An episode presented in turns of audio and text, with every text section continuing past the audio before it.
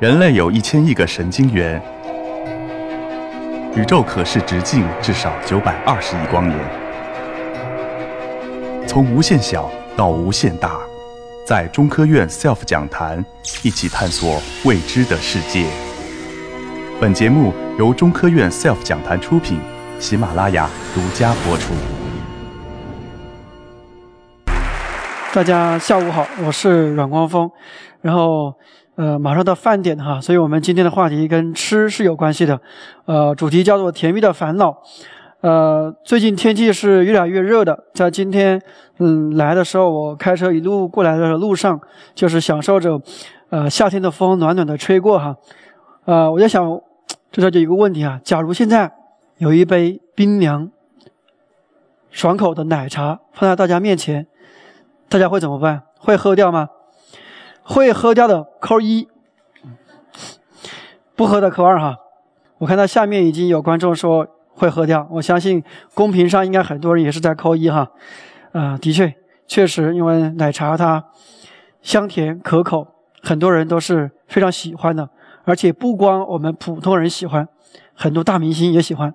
比如大家看看这个图里面的左边第一个，我想大家应该不陌生哈。呃，就是我们的天王。啊，周杰伦可能是应该是以前的天王了。最近几年，他在各种场合能够看到他的，基本都是在喝奶茶。今天在上来之前，我在刷微博，还在他看到他最近又代言了一款新的奥利奥口味的奶茶。看他，而且最近几年也是三年爆两，就是不出专辑。然后中间这个呃林允，我之前看到他参加一个综艺节目，他里面一天可以喝六斤的奶茶。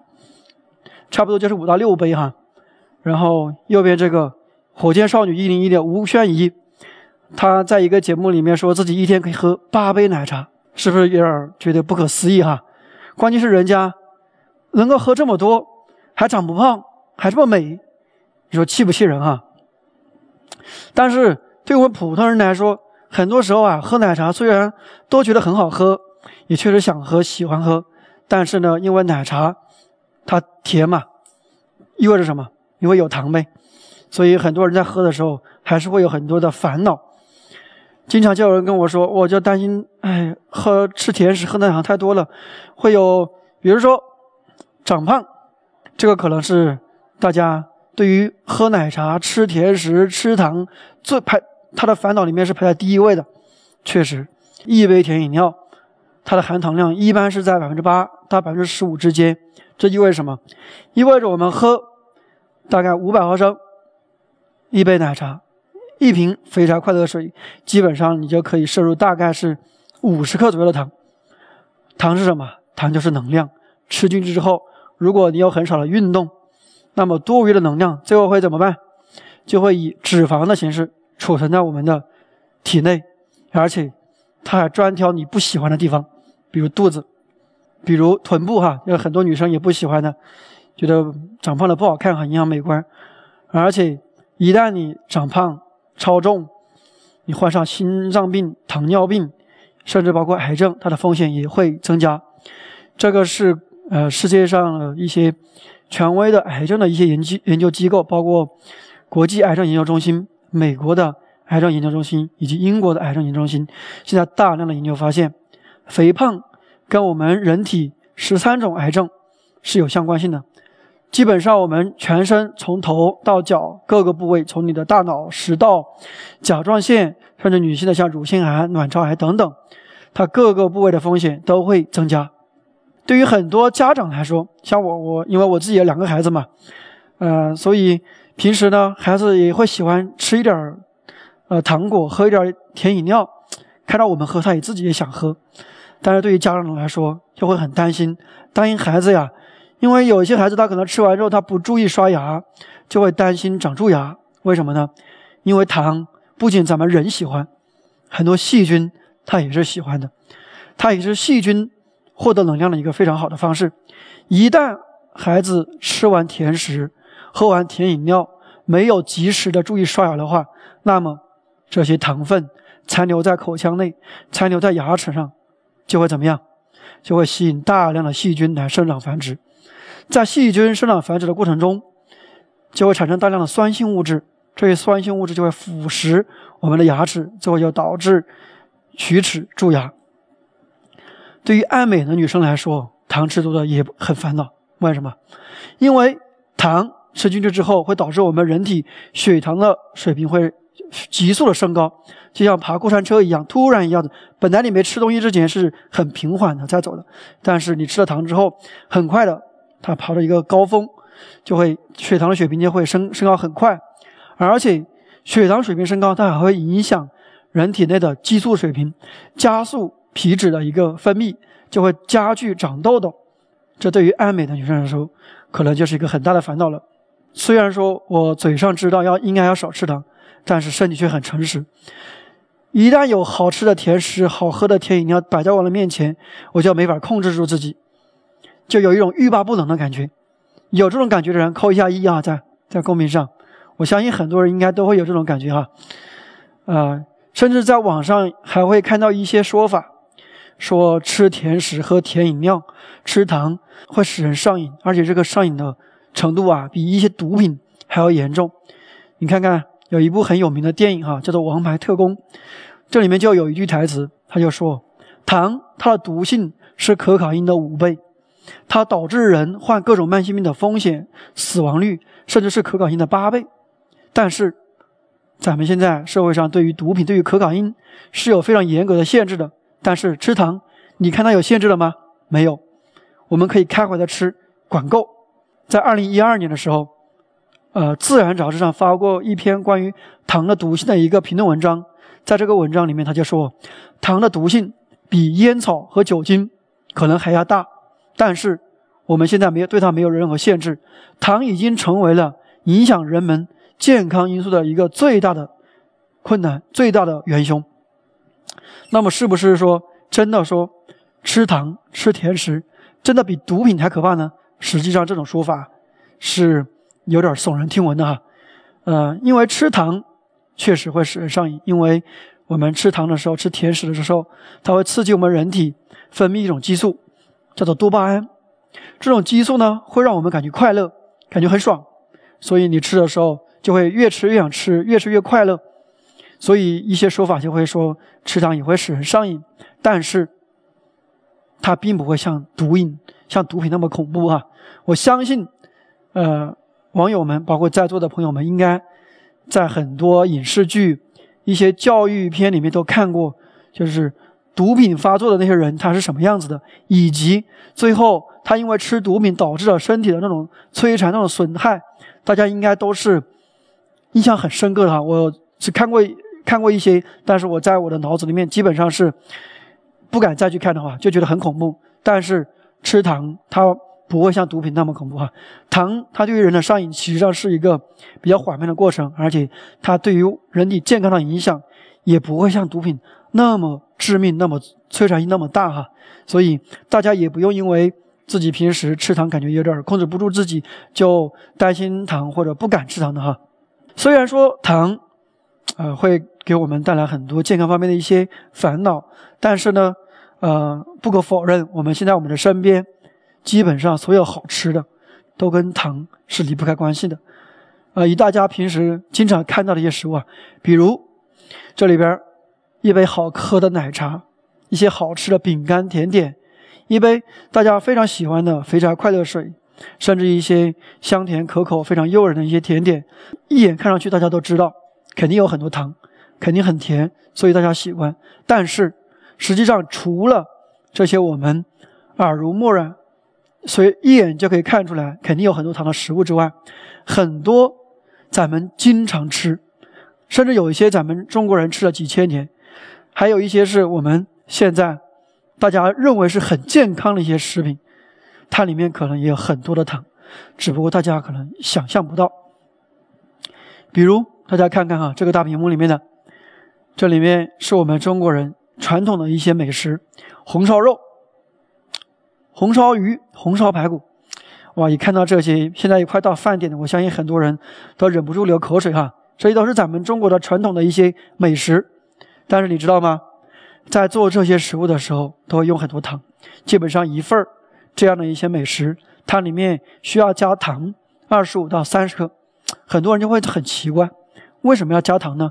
除了让这个食物它更甜之外，其实它对于提升食物的色泽、香味儿是有非常大的一个作用的。为什么？因为加进糖之后，在加热的过程中，糖会使食物发生一种化学反应，叫做美拉德反应。它在这个反应的过程中，它会产生诱人的金黄色，还有非常多的香味物质，这就会使得整个菜在做的过程中，它会看上去颜色更好看，香味也更香。中国人吃东西就提倡一个色香味俱全嘛，所以在很多中国的传统的一些食物中都会加糖。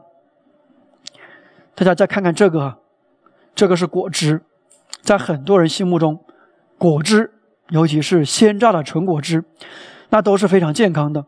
很多爱美的女生，呃，减肥的女士，她甚至她可以不去吃不吃主食，不吃肉，她要天天喝果汁。他觉得喝果汁健康，有利于减肥，甚至有一些说法说喝果汁能够排毒。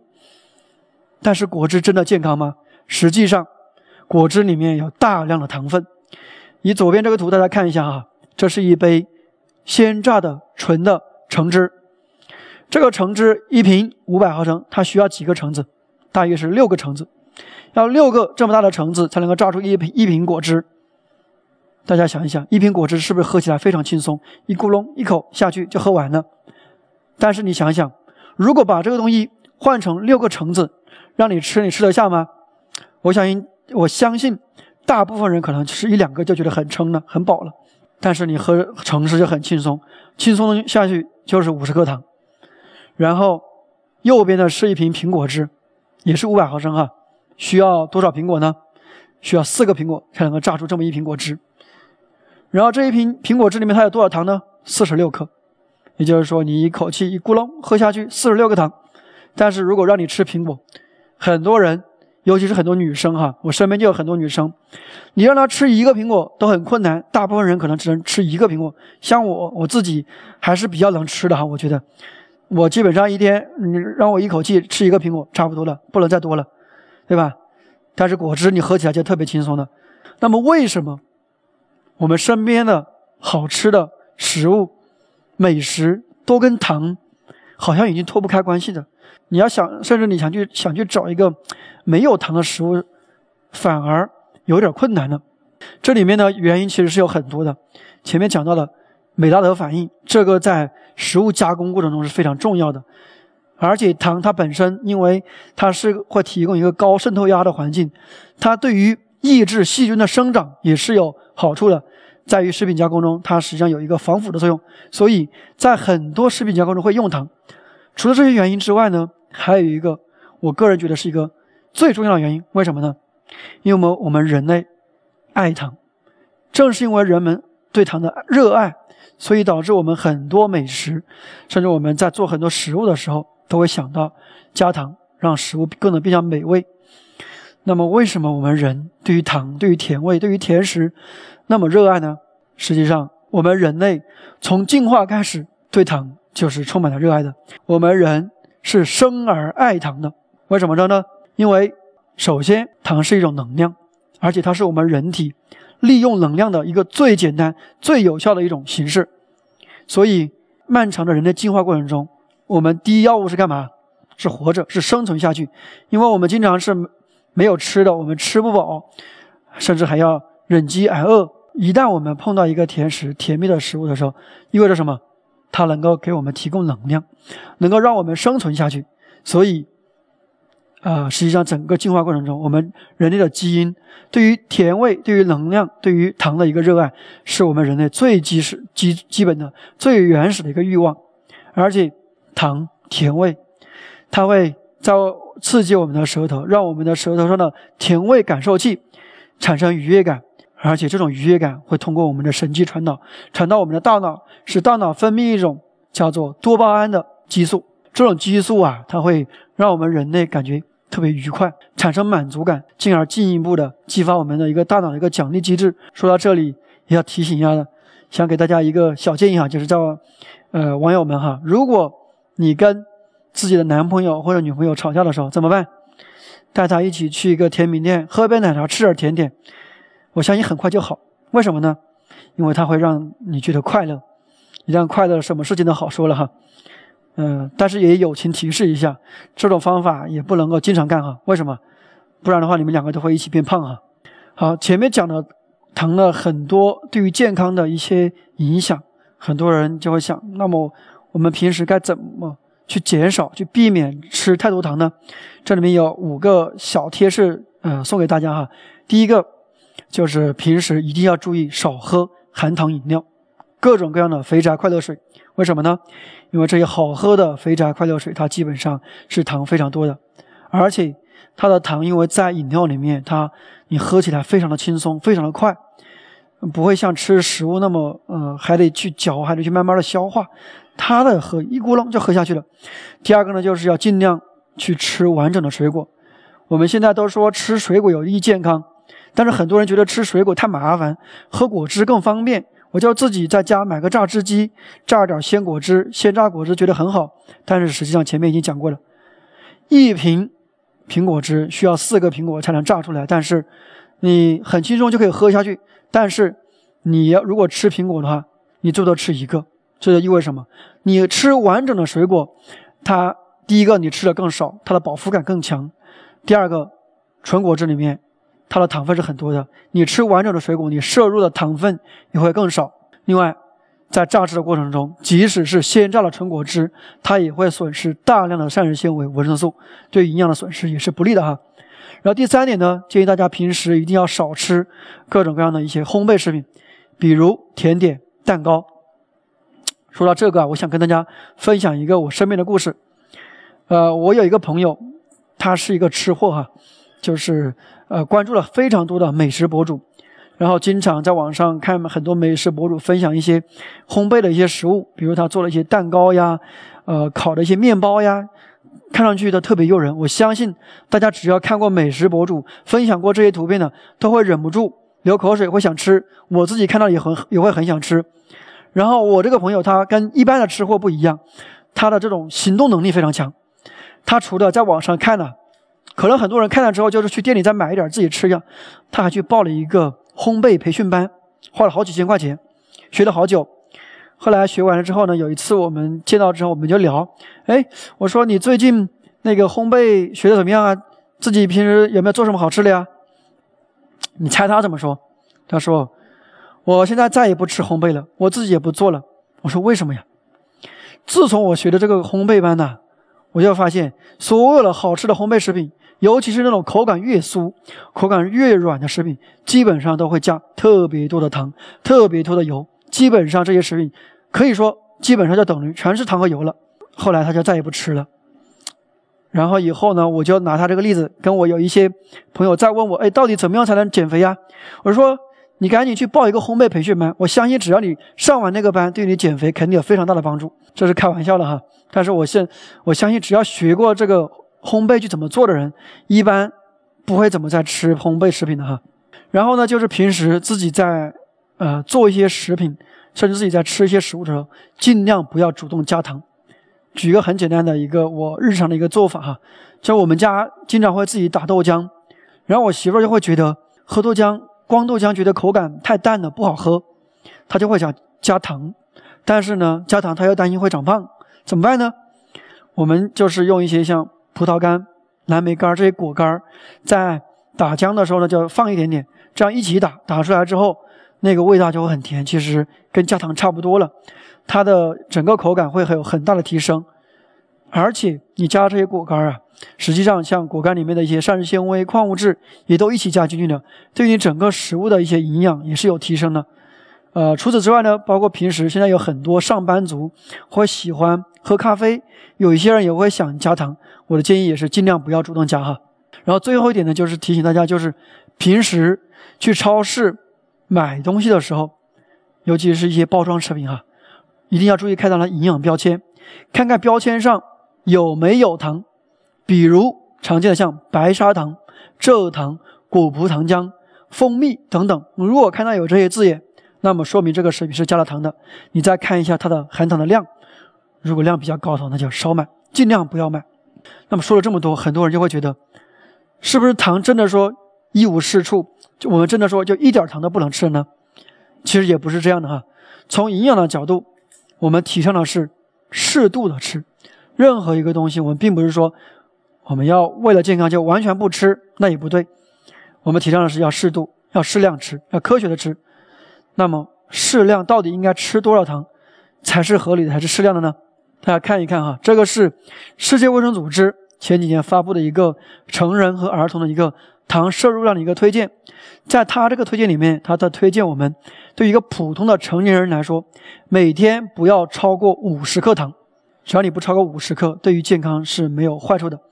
如果你能够将糖控制在二十五克以内，对于我们的健康是有好处的。所以说，对于咱们普通人来说，你将二十五克作为你一个目标，呃，去努力的实现控制在二十五克以内。而如果实在控制不住，那么一定不能够超五十克，相当于二十五克是一个最佳的理想线，五十克是一个红线。我们争取往理想线方面去。啊，实现啊！这里需要提醒一下大家，就是我们这里所说的糖，有害的糖啊，它并不是说是食物中天然的本身存在的糖，比如说水果中糖啊，它并我们不需要控制，而是指游离的糖。什么叫游离的糖？其实就是指我们主动的加大食品食品中的一些糖，比如刚才前面所说的白糖、红糖、冰糖，这里面需要特别强调蜂蜜。包括现在去国外，有一些人会买一些蜂糖，还有像纯果汁、榨的糖，这三类糖也属于游离糖，也是我们应该要控制的哈。二十五个糖大概是多少呢？大家看看大屏幕啊，相当于差不多就是六块方呃方糖，大家掂量一下啊，看看自己大概每天有吃多少糖。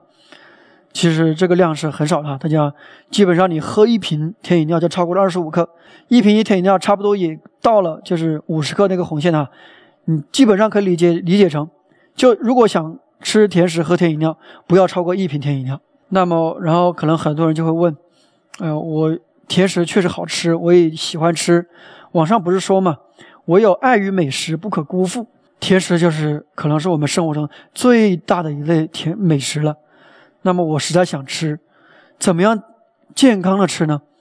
第一个就是注意适量。前面你讲的，我们现在很多时候我们说吃糖不利于健康，会有很多健康的烦恼。说为什么？说我们吃的太多了。如果你能够控制在二五十克以内，甚至在二十五克以下，实际上我们是不用担心这些烦恼的。第二个呢，就是要注意控制总能量。我们经常说吃糖不有害健康，会有健康的问题，为什么呢？实际上还有一个原因，是因为我们其他食物也吃太多了，这导致什么问题？就是我们的每天的总的能量是超过我们我们人体的所需要的。这些多余的能量会怎么办？就会以脂肪储存在你的身体的各个部位，而且很多时候是我们不喜欢的一些地方啊。所以，如果想要吃糖吃甜食，那么你其他的一些食物适当的少吃点，比如少吃点主食，少吃点红烧肉。这样呢对于你控制每天的总能量就会有帮助，你就也不用太担心会长胖呀或者其他问题。第三点呢，就是要呃注意日常饮食，尽量去做到一个食物的多样化，均衡自己的饮食，保证营养的均衡。我们经常说吃糖有害健康是为什么呢？因为很多甜食它太好吃了，一吃的时候你可比如说你吃蛋糕，理想的情况下我们吃一小块就很就很好了，但是很多人因为好吃呀。拿起来一小块不过瘾，一大块很很轻松就吃下去了，一吃下去就很饱了。你再想吃其他东西，也吃不下了。长此下去会什么问题？就会导致你其他的食物都很少吃，你的蔬菜水果、优质的蛋白质也很少的摄入，会出出现什么问题？就会出现营养不良。所以这对于健康也是不好了。因此，如果想要吃甜食、吃糖，也要注意在吃糖的基础上，尽量去做到食物的。多样化去搭配自己的饮食，做到像蔬菜、水果、全谷物、蛋白质等等哈，这些食物都有，都得适当的吃一些。那么怎么做呢？第一个就是平时在吃一些呃甜味的一些食物的时候，尤其是自己做的时候，尽量的用一些天然的食材的一些甜味去替代添加糖。比如前面讲的，呃，自己如果在做豆浆的时候觉得不甜，你可以加一些果干。这个是最简单的一种做法了。另外呢，啊，我们一直说糖不好，实际上现在我们去超市、去网上都可以买到另外一种产品，叫做代糖。用代糖可以替代我们所说的这些不健康的游离糖、添加糖。那么代糖是什么呢？代糖其实就是一种甜味剂，比如像现在很流行的阿斯巴甜、甜蜜素、安赛蜜等等啊，这些甜味剂，它有个什么特点呢？它能够给我们人类喜欢的甜味，但是它几乎不产生能量。但是说到这，可能很多人就会说，这些甜味剂它都是人工合成的物质，吃了会不会对人有害呢？比如我在网上经常就看到，网上有说法说阿斯巴甜致癌，这个问题我以前也写过文章，在网上也说过。但是每年呢，一到了夏天的时候，喝饮料的时候，很多人就会问我，给我留言说：“哎，我听说无糖可乐会致癌，里面有一种化学物质叫做阿斯巴甜。”那么今天我来跟大家再讲一遍哈，阿斯巴甜。实际上，这种甜味剂啊，它从它的发它的发现到最后被戴上致癌这个帽子都是非常戏剧性的。首先说一下它的发现，最早的时候是一九六五年，有一个化学家，他在自己的实验室里面呢合成一种药物的时候，然后无意间舔了一下手指，真的就是舔了一下，结果发现手指上是甜的，然后他就很奇怪是什么东西导致的尝起来是甜的呢？然后他就进一步去发研究哈，发现最后就发现了阿斯巴甜。它实际上是一种甜味剂，而且这个东西它甜味特别好，它跟甜跟咱们平时吃的白糖、白砂糖的甜味非常接近，这也是为什么它应用这么多的一个原因哈，因为它跟糖特别接近，嗯，人们接受度会比较高一些。但是，一九六九年的时候，有一个精神病医生，他就拿这个阿斯巴甜做了一个小白鼠的实验，就拼命的喂它吃阿斯巴甜，吃了一段时间之后。发现小白鼠得了癌症，然后他就把这个研究结果发表了，然后就说阿斯巴甜会致癌，会导致小白鼠得癌症。从此，阿斯巴甜就被冠上了会致癌的这个帽子哈。大家看看，从他的发现到被冠上这个致癌的帽子，是不是都挺戏剧的哈？而且这个精神病医生啊，他还特别的执着，因为他是在精神病医院里面嘛，他会接触到很多脑瘤的病人。然后他就跟踪了三十年，从接触自己接触到了一些脑瘤的一些病人的一些情况，做了一个数据统计。他把这个数据啊，跟那三十年里面阿斯巴甜的一个消费量也做了一个分析，最后发现了这两个之间有非常大的相关性。然后他就发了一个研究，发在了也是一个非常有名的一个科学杂志啊，就是《Science》上面，他就说阿斯巴甜的消费量越高，脑瘤的发病率越高。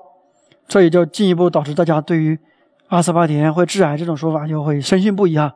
但是实际上，在科学领域，这里面是一个相关和因果的关系哈。实际上，当时就有很多科学家会质疑他，说你这只是一个相关性，无法证实因果关系，因为可能有很多的因素会干扰它。比如说，有一个科学家，他就做了一个类似的研究，他把那三十年里面美国的经济状况、财政赤字做了一个分析。大家看看右边这个图啊。他把美国的财政赤字和脑瘤的病人也做了一个分析，看看右边这个曲线哈，是不是相关性也很强？所以到底是阿斯巴甜吃的多了呢，导致了脑瘤，还是因为经济状况不好了，财政赤字增加了，导致了脑瘤的高发呢？实际上，我们这个都是一个相关性啊，无法证实因果关系的。第三点呢，就是建议大家平时在吃甜食、吃含糖食物的时候，要注意减少其他含糖食物的摄入，比如。呃，大家去参加同学的聚会的时候，或者给朋友过生日的时候，一般的时候可能会吃蛋糕哈。如果你吃了蛋糕的话，建议大家少喝一点甜饮料，减少一下其他的一些含糖的一些食物。这个对于前面讲的控制总能量、控制总的糖的摄入量都是有好处的。然后最后一点呢，要提醒大家，在减少控制糖的食物的摄入的时候，还要控制一点，就是注意减少。含油的、脂肪高的食物的一个摄入，为什么说呢？因为前面我们讲的，你要控制总能量，总能量里面脂肪就是我们日常摄入能量的一个非常主要的来源。为什么呢？因为脂肪它的能量密度非常高，它单位一克脂肪的能量是碳水化合物是糖的两倍多，所以控脂肪是非常重要的。那么很多人可能就会说。呃，今天一直在讲呢，为什么突然要说脂说脂肪呢？因为之前网上有有一个说法，呃，关于糖和脂肪的之争啊，糖和脂肪，说之前一直大家说要少吃脂肪，糖没事儿，但最近几年才说吃糖有害的，有对健康可能影响更大的，为什么呢？是因为之前五十年前，呃，哈佛大学，呃，因为五万美元把糖对于人体危害的一个研究结果给掩盖了，那么是不是这么回事呢？今天我还想跟大家。在这个呃，在格致这个论坛呢，跟大家讲一讲这个故事哈。实际上呢，这个故事是在上个世纪六七十年代的时候，当时美国的心血管疾病啊发病率是越来越多、越来越高的。然后呢，营养学领域里面就有两派，一派人认为啊，是因为人们糖吃多了导致了心血管疾病，然后有一派人呢就认为是脂肪吃多了导致了心血管疾病。这两派人呢，真的是你死我活，一直也分不出个高下。然后恰巧在这个时候，哈佛大学就有几个教授，他们一起发了一个研究。研究怎么说的呢？他说是脂肪啊导致了心血管疾病，它对于心血管疾病的影响会更大，而糖它的影响比较小。哈佛大学一说，那可是世界顶级名校。一说到这儿，大家也知道他在学术界这个影响力哈。自从哈佛大学这个研究发布来之后。呃，关于糖和脂肪的之争，就相当于是天平就向一边倒了，大家就都认为是脂肪对于心血管疾病的影响更大，而且这个还被写进了当年的美国的膳食指南。从此，啊，大家会经常看到，大家都在建议我们要尽量的少吃脂肪，尤其是要限制饱和脂肪的摄入，但是对于糖却没有任何的限制。随着五十年之后。大家越来越多的研究发现，实际上吃糖对于心血管疾病、对于肥胖，它的影响也很大。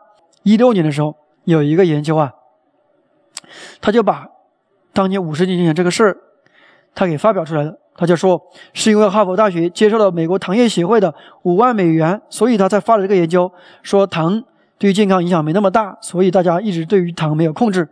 网上甚至有有人说，是因为哈佛大学接受了五万美金，所以。才故意掩盖了糖对于健康的危害，引发了这个世纪悬案哈。但是实际上是不是这么回事呢？实际上不是的哈。后来科学界也对于这个事情做了一个更深入的调查，研究结果也发在了呃 Science 上。但是 很可惜的是，这也是为什么我今天想在这里讲的一个原因哈。呃，后续的关于这个研究的一些报道，相当于是一个辟谣哈。后面看的人，包括媒体的报道就很少了。这也是现在我们经常会有有一种说法，叫做造谣动动嘴，辟谣跑断腿。你跑断腿的还没人看，你说这个是不是让这些我们经常在做科学辟谣的一些人很很很沮丧哈？今天我就想讲一讲后续那个关于辟谣的故事。实际上，后面的调查发现呢，实际上哈佛这几个教授他还是非常的正直的。他最初这个研究啊，他实际上是接受了美国奶业协会的资助。研究各种膳食因素对于心血管疾病的一个影响，他的研究结果是什么呢？他发现呢，饱和脂肪摄入度过多对于心血管疾病是不好的，而糖的影响会小一些。你想想，这个研究是奶业协会资助的，他一看到这个研究结果肯定不高兴的。为什么？因为这对于奶业协会想推广它的黄油、奶油以及全脂的牛奶肯定是不利的呀。但是这个教授啊，他在一次营养学界的。学术会议上去分享自己的研究结果的时候，恰好下面坐着糖业协会的人，他一听，哎，这个研究结果非常符合我的需要哈，然后呢，他就主动的找到这个教授，然后也给他提供了五万美金的资助，说，哎，以后咱们这个研究，我们可不可以提供一些数据啊，参与一些研究和讨论和沟通呀？最后实际上是这么回事哈，实际上糖业协会，他并不是说一开始我就是为了掩盖。糖对于健康的危害而资助做的，它只是顺水推舟，借刀杀人罢了。这个研究最初是哪一协会支持的？而且这个研究里面最初它的结果，一开始也是发现的就是说脂肪对于健康影响可能会更大一些。当然，现在随着这五十多年的发展，大家越来越多研究证据也发现，确实糖吃多的，它对于健康它的影响也很大。说这么多呢，也想提醒大家，实际上，糖和脂肪可以说是一对难兄难弟啊。虽然说两个人打了很久，打了几十年，但是实际上他们都对于健康都是不好的。在控油的同时，要注意控糖；在控糖的同时呢，也要控制脂肪。这两种应该是都要尽量少吃的，才能够对我们的健康会有更大的益处。今天我的分享呢就到这里了，希望通过的分我的分享能够让大家，呃，以后能够在日常生活中能够科学享甜，在自己真的说想吃一些美味的甜食、一些美味的食物的时候，不再烦恼哈。谢谢大家。